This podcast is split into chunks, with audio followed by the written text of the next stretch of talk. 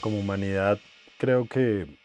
vivimos casi todo el tiempo tratando de etiquetarnos. Y una de esas etiquetas que creo que no le han hecho mucho bien a la humanidad es esa de la psicología de los síndromes.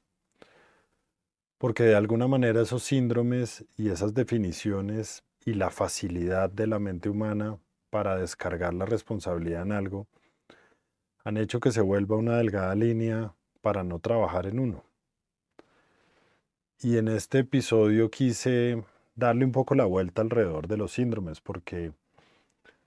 he oído y llevo mucho tiempo yendo personas hablando del síndrome del impostor. Incluso yo en algún momento de la vida pensé que padecía ese tal síndrome del impostor. Y cuando uno entra a profundizar en detalle esas definiciones se da cuenta que realmente lo que hay de fondo en esas definiciones no es per se la literalidad de las palabras, sino que realmente se trata como de un aviso, como de una alerta, como si tuviéramos una bandera roja en nuestra vida, no para etiquetarnos y definirnos como tal, sino de alguna manera para poder entender con cada una de esas etiquetas o esos síndromes qué es lo que debemos trabajar. En cuanto al síndrome del impostor, uno podría darse cuenta de muchas cosas y la definición es muy explícita porque habla de que una persona cree que no es inteligente o que no es capaz o que no es creativa, a pesar de que las evidencias demuestren todo lo contrario, es decir, que esa persona sí lo es, sí es hábil, incluso presenta un alto rendimiento y además de ese alto rendimiento tiene éxito con esas habilidades. Pero entonces esa persona, a pesar de toda esa evidencia que tiene decide sentirse lo que realmente no es. Y ahí es donde quiero centrar el punto de análisis de todo este camino. El síndrome del impostor viene un poco a anunciarnos alrededor de lo que debemos trabajar es el amor propio, porque desde el amor propio es que se, se construye la confianza se construye esa autoestima que no es destructiva ni está basada en el ego, sino que está basada en ese principio básico del amor propio, de entender las habilidades, las facultades e incluso de la capacidad que tenemos de desarrollar no solo las habilidades naturales con las que vinimos un poco cargados como si fuéramos un computador que trae determinados programas, sino que incluso podemos desarrollar muchas otras si somos coherentes y consistentes. Es entonces donde yo creo que toda persona que se sienta identificada o que sea diagnosticada con este síndrome del impostor debiera trabajar mucho más su amor propio. Pero el amor propio, decir que se trabaje es bastante etéreo porque uno tal vez en momentos de oscuridad de su vida le dicen tiene que trabajar su amor propio y pues uno no entiende por dónde debe empezar. Y yo a lo largo de muchos episodios he hablado alrededor de la sanación, porque creo que la sanación es la madre de todo el camino de construcción de ese amor propio. Porque uno, hagan de cuenta, es como un vaso. En el caso de no haber sanado, es un vaso lleno de mucha turbulencia, digamos que basura, mugre, en fin, que tienden a ejemplificar los vacíos los traumas, todas las construcciones que traemos detrás nuestras que somos inconscientes, que actuamos de esa manera. Y cuando uno empieza ese camino de recorrer hacia el interior, de dejar de evadir, porque una de las cosas que muy bien hacemos los humanos es evadir, y si trabajamos en eso que nos da miedo, en eso a lo que le sentimos un poco de repulsión, en esos temas que tal vez una persona cercana o alguien nos toca y decimos no quiero hablar de eso o no quiero ver la foto de determinada situación que me recuerda algo que me genera dolor, ahí es donde les digo que es el punto de partida para empezar a trabajar. Donde nos duele y donde nos da miedo es el punto de partida para lograr ese proceso de sanación. Y una vez uno empieza, en ese mismo ejemplo del vaso, a desocupar el vaso de los traumas, de los errores, con la autoaceptación, con el perdón, con la resignificación de esos momentos, ya se empieza a llenar ese vaso con algo muy bonito que es el amor propio. Y cuando uno reemplaza un contenido por otro, definitivamente deja de sentirse etiquetado o encajado en determinadas categorías o en determinados diagnósticos. Uno de ellos el síndrome del impostor. Porque es contraevidente que yo tenga todas esas habilidades y me sienta un farsante. Y ahí es donde les digo que es ese primer punto de partida. El síndrome del impostor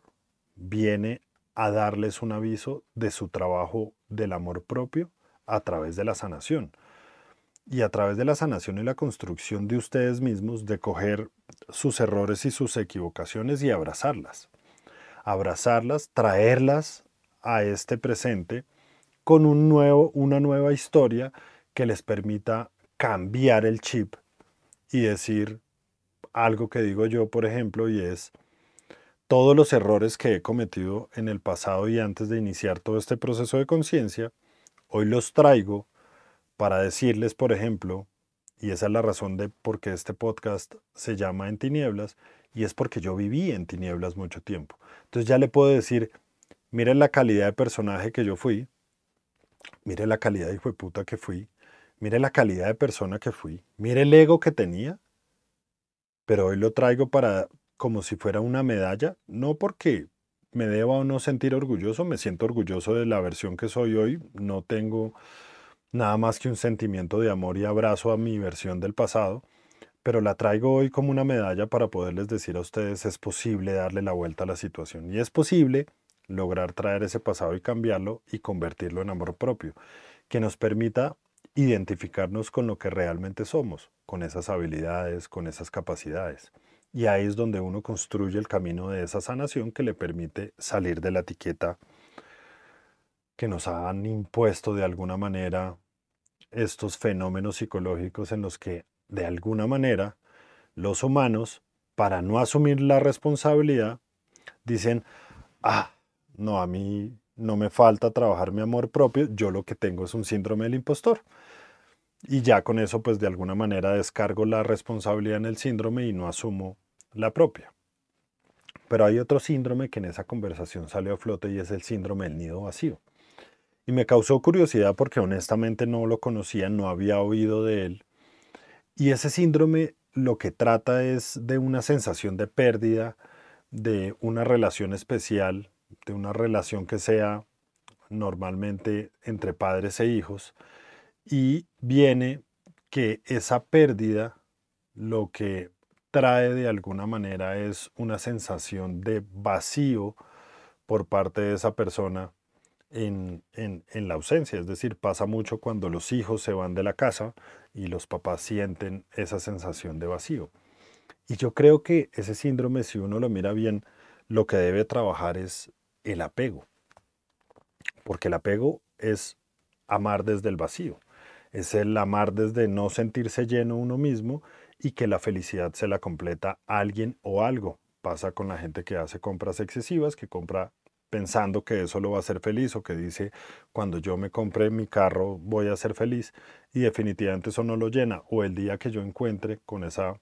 falsa historia de la media naranja porque nos contaron la historia de que veníamos incompletos y realmente no, si estamos llenos de amor propio, somos uno solo, podemos compartir en plenitud,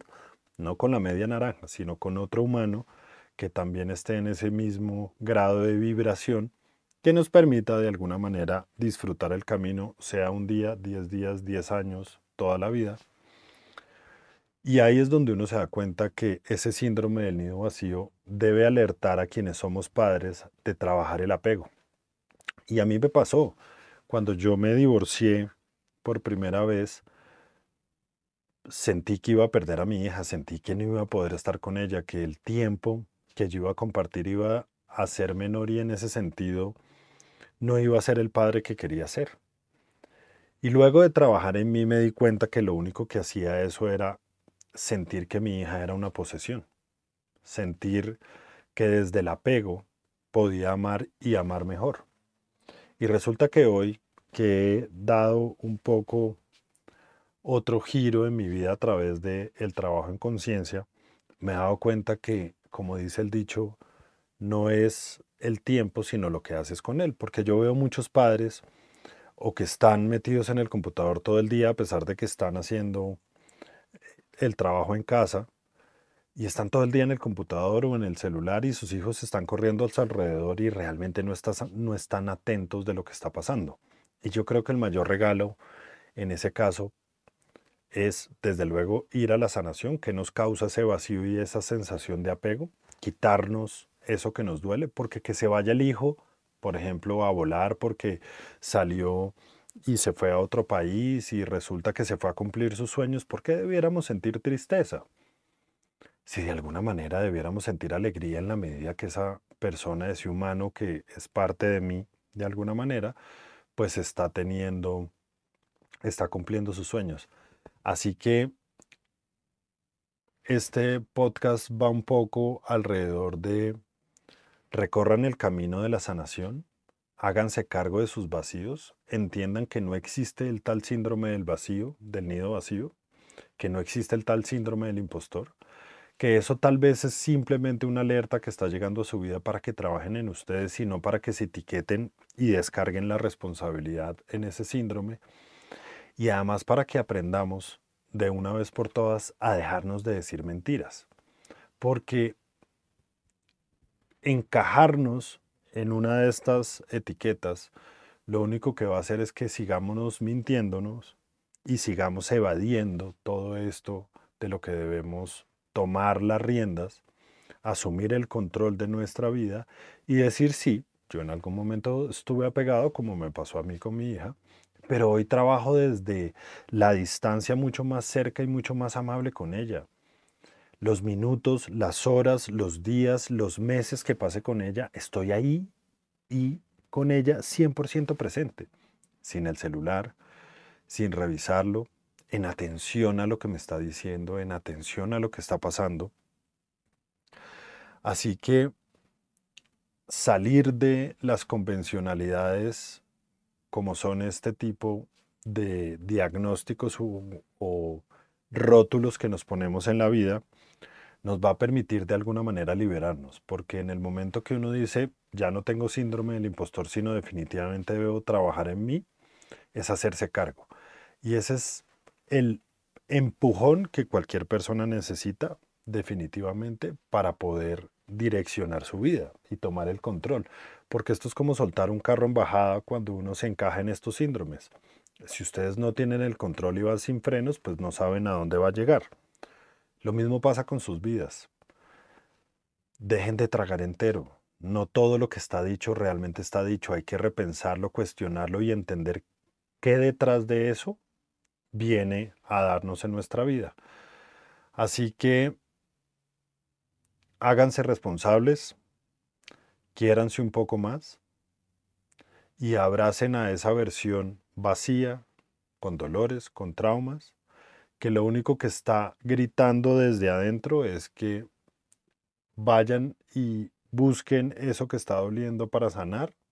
y de alguna manera salir de ahí para dejar de vivir como si fuéramos autómatas única y exclusivamente porque hubo un libro, porque hubo un pensador o porque alguien en algún momento consideró de que eso simplemente era un síndrome.